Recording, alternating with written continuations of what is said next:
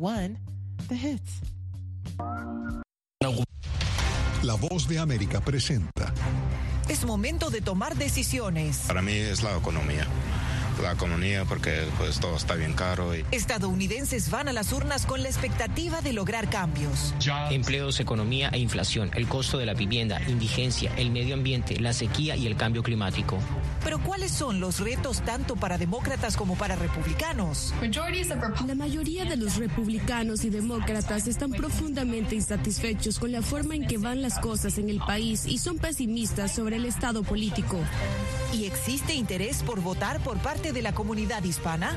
Normalmente los latinos votan a menor tasa que otros grupos y normalmente en elecciones intermedias votan a una menor tasa que otros grupos. En B360 explicamos qué son las elecciones de medio término en Estados Unidos y qué cambios se debaten en las urnas. Hola, ¿qué tal? Bienvenidos a una nueva edición de B360 desde los estudios de La Voz de América en Washington. Les saluda Belén Mora. Estados Unidos vuelve a las urnas este martes 8 de noviembre, esta vez en unas elecciones de medio mandato en las que están en juego el panorama político y la correlación de fuerzas tanto en el Congreso del país como en los gobiernos locales. Una cita llena de expectativa que promete renovar promesas y estabilizar las medidas aplicadas. Pero, ¿a qué costo político y qué gana o pierde la cúpula partidista? B360 te explica.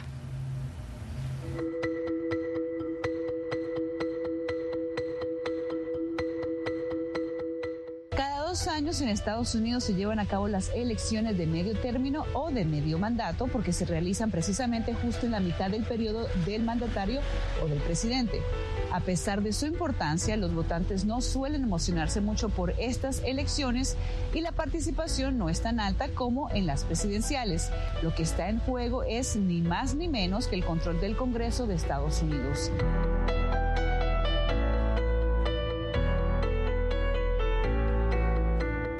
435 curules de la Cámara Baja o Cámara de Representantes y un tercio del Senado, lo que equivale a 35 puestos, además de 36 gobernadores estatales y 3 gobernadores de territorios estadounidenses, numerosas alcaldías y cargos locales y 129 medidas que se someten a un referéndum en un total de 36 estados. Durante este 2022 se juega el todo por el todo y el resultado de este evento electoral siempre mide las fuerzas entre el Partido Demócrata y el Republicano, además de ser un referéndum para el presidente de turno. Es una radiografía para ver qué es lo más importante para los estadounidenses. Este año, de acuerdo con expertos, las cosas no pintan bien para ninguno de los dos partidos. La mayoría de los republicanos y demócratas están profundamente insatisfechos con la forma en que van las cosas cosas en el país y son pesimistas sobre el estado político. Pese al pesimismo que presentan algunos votantes, la mayoría entiende que es importante ir a las urnas, sobre todo cuando muchos estadounidenses están preocupados por temas como la economía, las altas tasas de interés, el cambio climático y el aborto, entre otros. Eso sí, una emergente comunidad hispana elegible para votar y que cada año gana fuerza será una de las protagonistas durante esta contienda. Expertos aseguran que los temas que interesan a los hispanos se acercan aún más al interés de otras comunidades. Estas son formas en las que podría ser un error pensar que estos votantes latinos están haciendo algo muy diferente a la población en general. Jóvenes hispanos en estados como Arizona votan por primera vez y tienen claro cuáles son los temas importantes para ellos? Para mí es la economía. La economía porque pues todo está bien caro y, entonces eso es lo que me importa más. Para cada persona hay ah, problemas de el aborto y pero aunque algunos estén muy interesados en votar, la comunidad hispana en general no sale a las urnas para estas elecciones de medio término como lo hace para las presidenciales. Por ejemplo, de los 6 millones de hispanos inscritos para votar en California, se proyecta que apenas 3 millones 200 mil salgan a sufragar, lo que es cerca de la mitad total de esta comunidad. Normalmente los latinos votan a menor tasa que otros grupos y normalmente en elecciones intermedias votan a una menor tasa que otros grupos. Pero este año distintas encuestas apuntan a un mayor interés en la votación, sobre todo por temas como jobs, empleos, economía e inflación, el costo de la vivienda, indigencia, el medio ambiente, la sequía y el cambio climático. Y tanto el Partido Demócrata como el Republicano saben que la comunidad hispana es muy diversa y que sus intereses son distintos. Venimos a trabajar y a mejorar la familia no queremos mantenernos en un lugar donde igual que llegamos, sino queremos mejorar y mejorar a la familia. Y los republicanos se han dado cuenta que sí, que eso es lo que buscan y se identifican con nosotros. El asunto migratorio sigue siendo algo sumamente importante porque tenemos gran número de porcentaje de nuestra población que todavía está indocumentada o con DACA. Las elecciones de medio término normalmente cambian el panorama político del país e históricamente el partido del presidente pierde escaños tanto en la Cámara Alta como en la Baja, lo que implica mayores desafíos para promover su agenda durante el resto de su mandato. Y el presidente Biden sabe que este año el voto lo da la economía. He dicho desde el principio que mi objetivo es construir una economía de abajo hacia arriba, una economía que funcione para todos, para que los pobres tengan una escalera hacia arriba. Sin embargo, nada está dicho hasta el día de las elecciones, una jornada que transcurre normalmente durante el segundo martes de noviembre y que celebra la capacidad de los estadounidenses de elegir quienes los representarán en la rama legislativa de Estados Unidos. Cristina Caicedo Smith, Voz de América, Washington. Hacemos una pausa y al regresar de Estados Unidos vamos a Latinoamérica para hablar de temas que impactan a nuestra región. No se vayan, ya volvemos.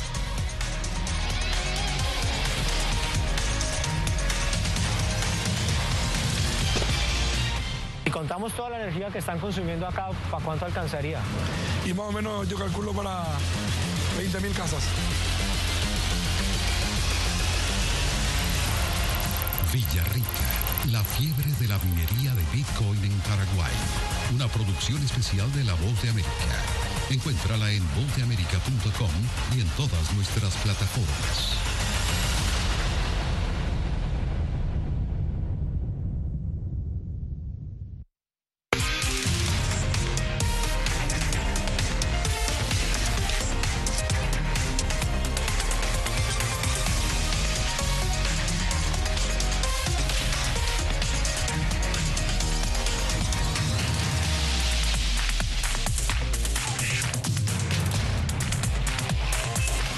Venezuela 360, cada semana por La Voz de América. ¿Qué tal desde Washington comienzan las noticias en el mundo al día? Día a día, desde la capital de Estados Unidos y donde se producen las noticias que más te impactan. El objetivo es llegar al otro lado de la frontera para pedir asilo. La Voz de América te conecta con el mundo al día, los hechos más allá de la noticia para que tomes decisiones bien informadas, en el lenguaje que quieres, donde quieras y como prefieras. Conéctate con El Mundo al Día. Actualidad. Vamos a ver otra cepa nueva y otra cepa nueva análisis. En realidad, mucha de esta gente va a quedar parada de nuevo y va a ser una tragedia humana. Debate. Es la obsesión. La obsesión la tienen ustedes. Con la información más allá de los titulares. El tema energético es algo que se está analizando. La inflación es un problema global. 30 y 50 metros están ya las tropas. Su respuesta, doctor. Todas las semanas por La Voz de América.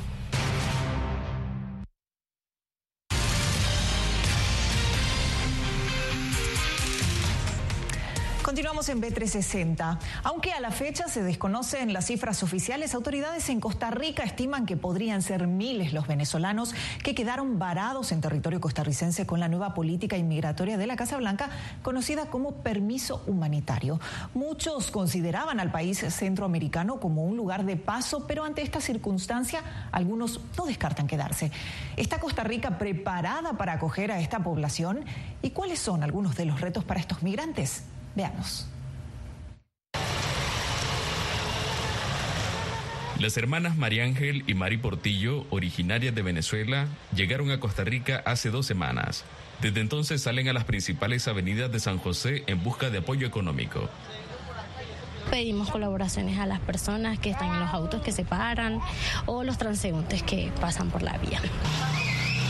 Al atardecer saben que es momento de regresar al refugio, ubicado en la parroquia Cristo Rey, donde reciben alimentos, frazadas y un colchón para pasar la noche. Bueno, gracias a Dios que aquí en el albergue pues tenemos la comida y un techo, por lo menos no estamos durmiendo en la calle como muchas personas. Las hermanas Portillo relatan que su meta era llegar a Estados Unidos. Sin embargo, tras conocer la nueva política migratoria de la Casa Blanca, frenaron su viaje hacia el norte. Por el momento estamos tratando de subsistir acá, en Costa Rica. María Ángel explica que solicitó refugio en Costa Rica, pero el permiso de trabajo podría tenerlo hasta el mes de febrero del próximo año, una situación que le preocupa. Las autoridades nos explicaron que sin ese permiso de trabajo no, sea, prácticamente no podemos hacer nada.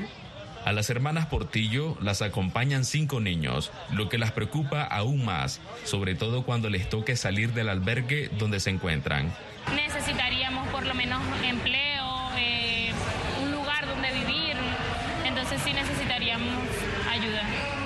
Retornar no es una opción para esta familia. Yo pienso estar acá, nosotros pensamos quedarnos acá a ver qué se puede resolver, qué podemos solucionar.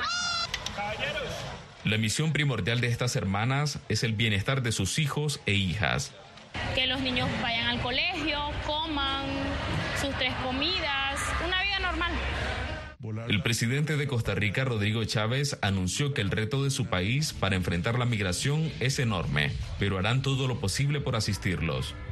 Ayudarlos como nos obligan los convenios internacionales y el derecho internacional en temas puramente humanitarios Economistas ven poco probable que Costa Rica pueda afrontar la crisis humanitaria de los venezolanos. Costa Rica no tiene la posibilidad de atender el flujo migratorio. Viene muchísima gente enferma o que tiene algún padecimiento y tienes que hacerles un tratamiento rápidamente porque si no se te puede contagiar el resto de la población costarricense. Sin embargo, organizaciones de la sociedad civil y ciudadanos como Juan Carlos Jara hacen lo posible de apoyar a los migrantes. Todas las noches Jara reparte comida a los venezolanos que duermen en las casas de campaña en algunas avenidas de San José. Casi 300 comidas y 300 frescos. Aquí se da lo que se da, están viniendo más, más venezolanos. Algunos migrantes incluso afirman que están laborando de manera informal mientras obtienen un permiso de trabajo.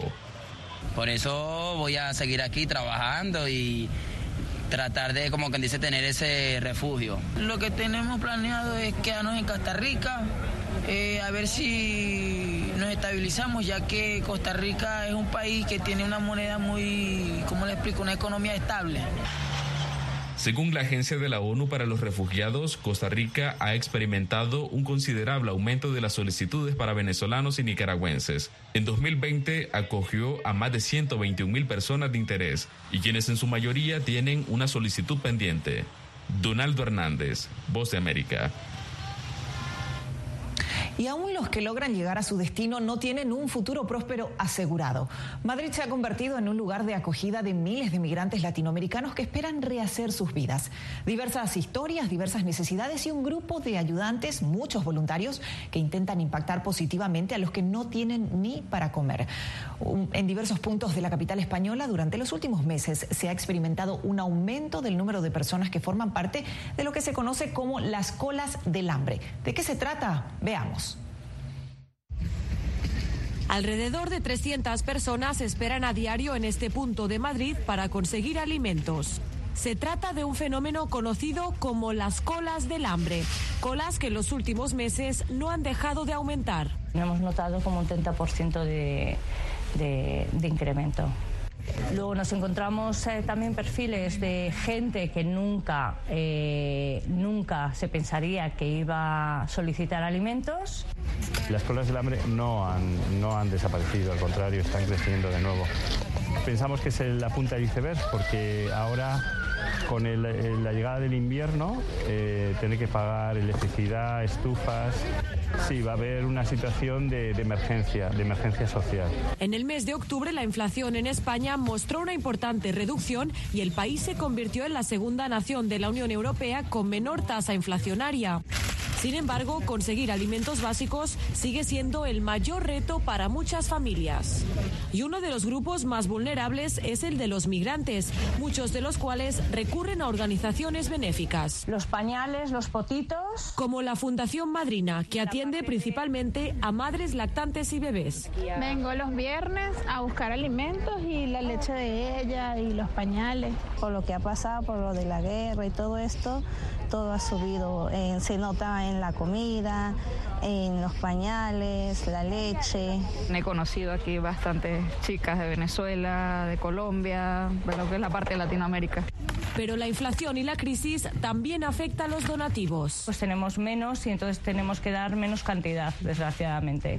Varias de estas fundaciones que ayudan obtienen los productos del Banco de Alimentos, una organización privada que también se sostiene de donativos. Y dejando atrás las colas, en otro punto de la capital española, voluntarios de la organización Refugiados Sin Fronteras trabajan para proporcionar hasta dos toneladas y media de alimentos a las familias que también esperan su turno frente a las puertas de su sede.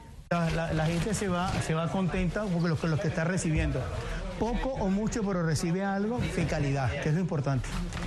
Al casi la mayoría trabajamos, pero lo que ganamos es como para pagar el, el alquiler, los servicios del, del, día a día, pero esto es una ayudita que bastante nos sirve.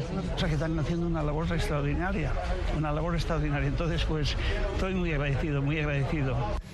Pero la subida del precio de los alimentos, de la energía y del combustible comienza a hacer mella. Influye en los costos para el traslado de los alimentos, en lo que estamos pagando en gasolina para poder eh, buscar eh, los alimentos y cada vez es más difícil. O sea, parece mentira, pero atender a 100 familias más tiene un impacto importante. Desde el inicio de la guerra en Ucrania, el gobierno español aprobó una serie de ayudas para contrarrestar los efectos de la inflación y del precio del gas. Sin embargo, la organización Human Rights Watch denunció este año que la red de seguridad social de España es inadecuada para satisfacer las necesidades fundamentales de las personas que viven en la pobreza. Julia Riera, Voz de América, Madrid, España. Vamos a hacer una pausa, pero antes los invitamos a que se conecten con nosotros a través de nuestras redes sociales. Encuéntrenos como arroba voz de América en todas nuestras plataformas. Una pausa y ya volvemos con más de B360.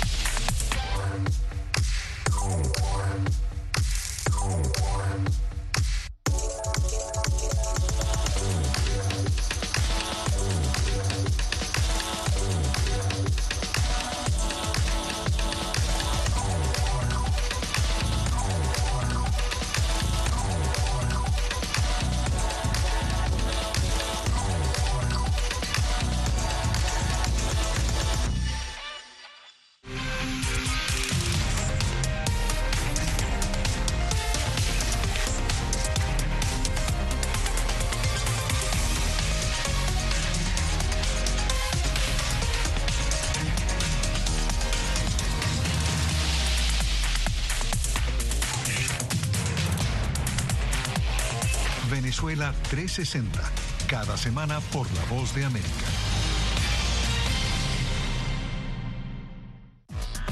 América te invita a ser parte de nuestra familia a través de las redes sociales. Encuentra en tu muro las últimas noticias de tu país en su conexión con Estados Unidos, la región y el mundo. Historias que empoderan las voces latinoamericanas de política, economía, salud, actualidad, balanceadas y precisas. Únete a un equipo de origen hispanoamericano que trabaja para conectarte con los tuyos.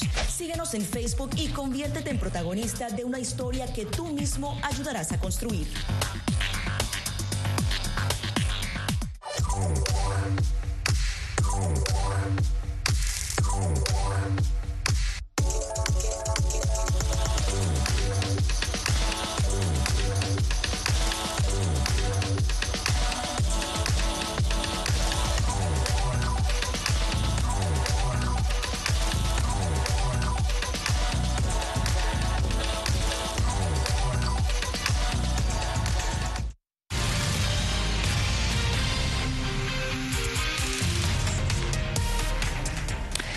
En Venezuela 360. Y la rapidez de la sociedad actual, la exigencia diaria que nos hace literalmente correr de un lado al otro sin llegar nunca a completar las tareas ha provocado el surgimiento de una tendencia que promete facilitar la vida sin reparar en las consecuencias.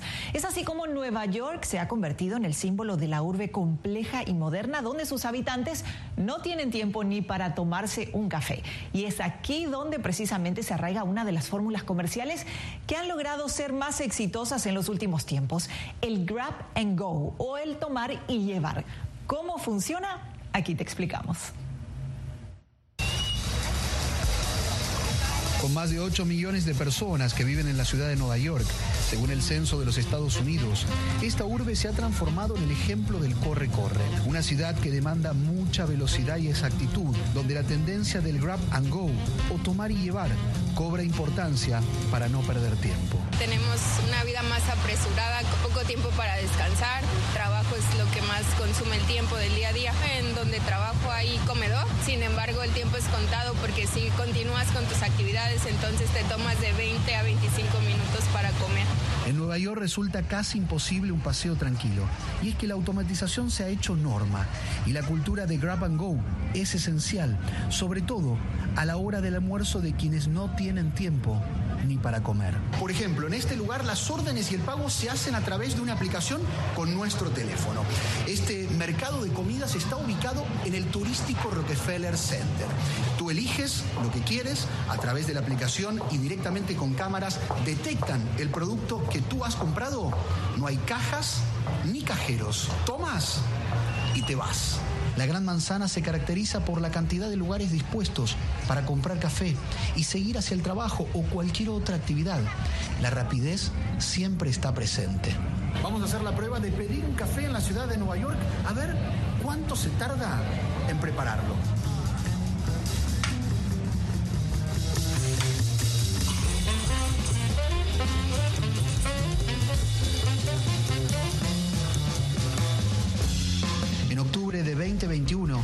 Exactamente un año, el diario The New York Times publicó una encuesta sobre la salud mental de los neoyorquinos.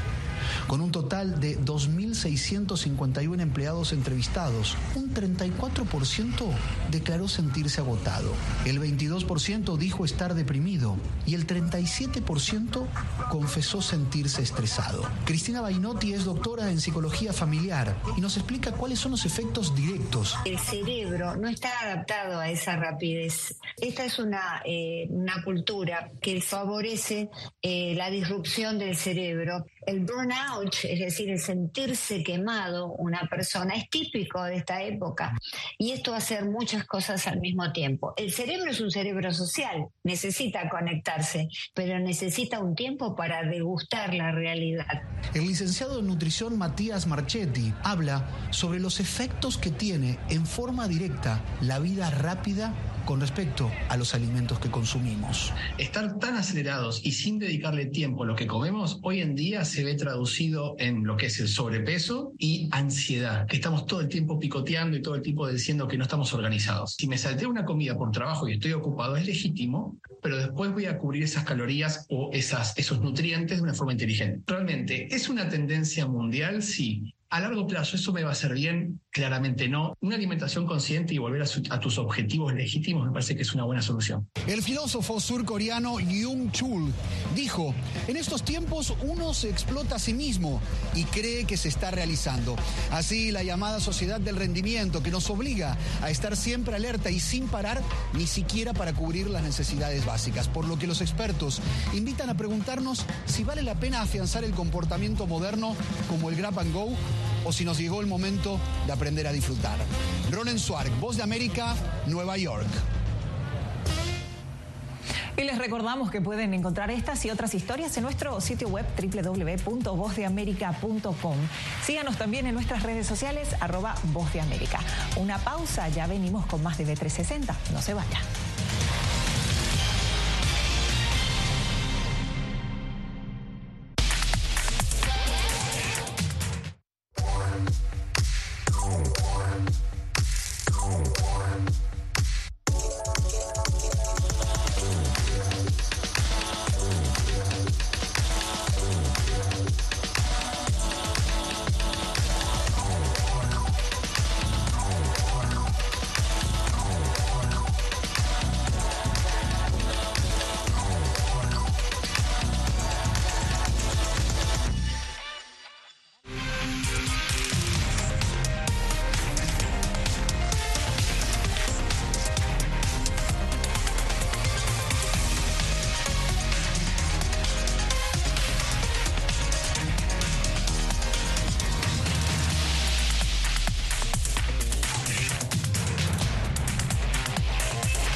Venezuela 360, cada semana por La Voz de América. La Voz de América te invita a ser parte de nuestra familia a través de las redes sociales. Encuentra en tu muro las últimas noticias de tu país en su conexión con Estados Unidos, la región y el mundo. Historias que empoderan las voces latinoamericanas de política, economía, salud, actualidad, balanceadas y precisas. Únete a un equipo de origen hispanoamericano que trabaja para conectarte con los tuyos. Síguenos en Facebook y conviértete en protagonista de una historia que tú mismo ayudarás a construir.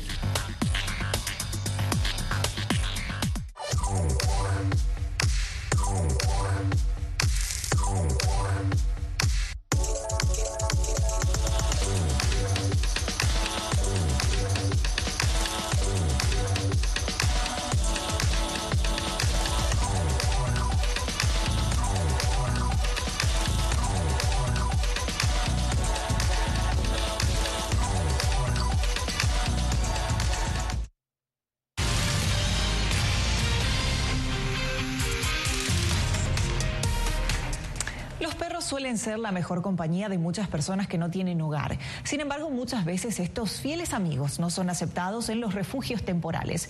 Pues esto llegó a su fin, al menos en un lugar en Los Ángeles, California, donde en lugar de rechazarlos, promueven la unión entre los humanos y estos animalitos, permitiéndoles vivir juntos y encarar la recuperación apoyándose uno al otro. Este complejo de pequeñas casas ubicado en Los Ángeles, California, es el hogar temporal de varios indigentes de la ciudad, un lugar que abriga a personas sin hogar y a sus perritos también. Y es que por lo general estos sitios no admiten mascotas, pero aquí es diferente, pues los directores del centro consideran que estos amigos peludos pueden ayudar en el proceso de recuperación y reinserción social de su humano. La mayoría de los refugios no aceptan a los perros y por ende tampoco todo el complemento emocional que ellos proporcionan. Y todo el que tiene un perro sabe que es tu mejor amigo. Y eso es precisamente lo que siente Eric Laurie, quien vive en una de estas pequeñas casas y comparte su espacio con su fiel amigo Patritas. La gente dirá, ¿qué hace un indigente con un animal? Bueno, me ayuda. Es decir, hay personas que tienen perros de servicio. Creo que también pueden llamarles animales de servicio. Pero al contrario de los perros lazarillos para personas ciegas que son entrenados y debidamente certificados, estos son perros ordinarios, lo que no significa que no estén llenos de amor y sean amigos fieles. Yo le doy un baño uno que otro día, lo saco a pasear, a hacer sus necesidades, lo cuido. Afecto similar es el que siente Deborah Weston, otro residente de este refugio al que llegó junto a su constante compañía, Rocky. He estado en las calles de forma intermitente por los últimos dos años, hasta que llegué aquí. Me han ayudado a encontrar un empleo que ahora tengo y mantengo. Me ayudan para poder darme una ducha, tener una comida y un lugar donde dormir. Y como en todo, estos inquilinos temporales y sus animalitos tienen reglas que cumplir. Deben asegurarse de que el perro porte una correa cada vez que sea necesario. Es como tu casa. Es como si vivieras en un vecindario. Tienes que cuidar y ser responsable de tu mascota. Expertos consideran que cuidar de otros, ya sea de un ser humano o un animal, es algo muy gratificante. En general, cualquier persona establece unos lazos muy fuertes con, con las mascotas. Se convierten en, no solamente eh, es como un tipo de amistad, es un lazo emocional que se establece, sino que también se convierten en su apoyo cuando necesitan, eh, cuando se sienten tristes, cuando tienen algún eh, tema emocional importante. Nos dan una sensación de valor que no obtenemos de otra forma, incluso cuando tú sabes, tengo un empleo, tengo una casa, pero mis perros me dan un valor que no tengo de estas otras cosas. Son compañía, son mejores amigos y esto, añadido a suaves caricias, es suficiente para convertir un refugio en un hogar, al menos temporalmente. Natalista Las Guaitero, Voz de América. Hasta aquí B360. Gracias por acompañarnos y como siempre puedes seguir nuestra programación en vozdeamerica.com. Les informó Belén Mora. Hasta la próxima.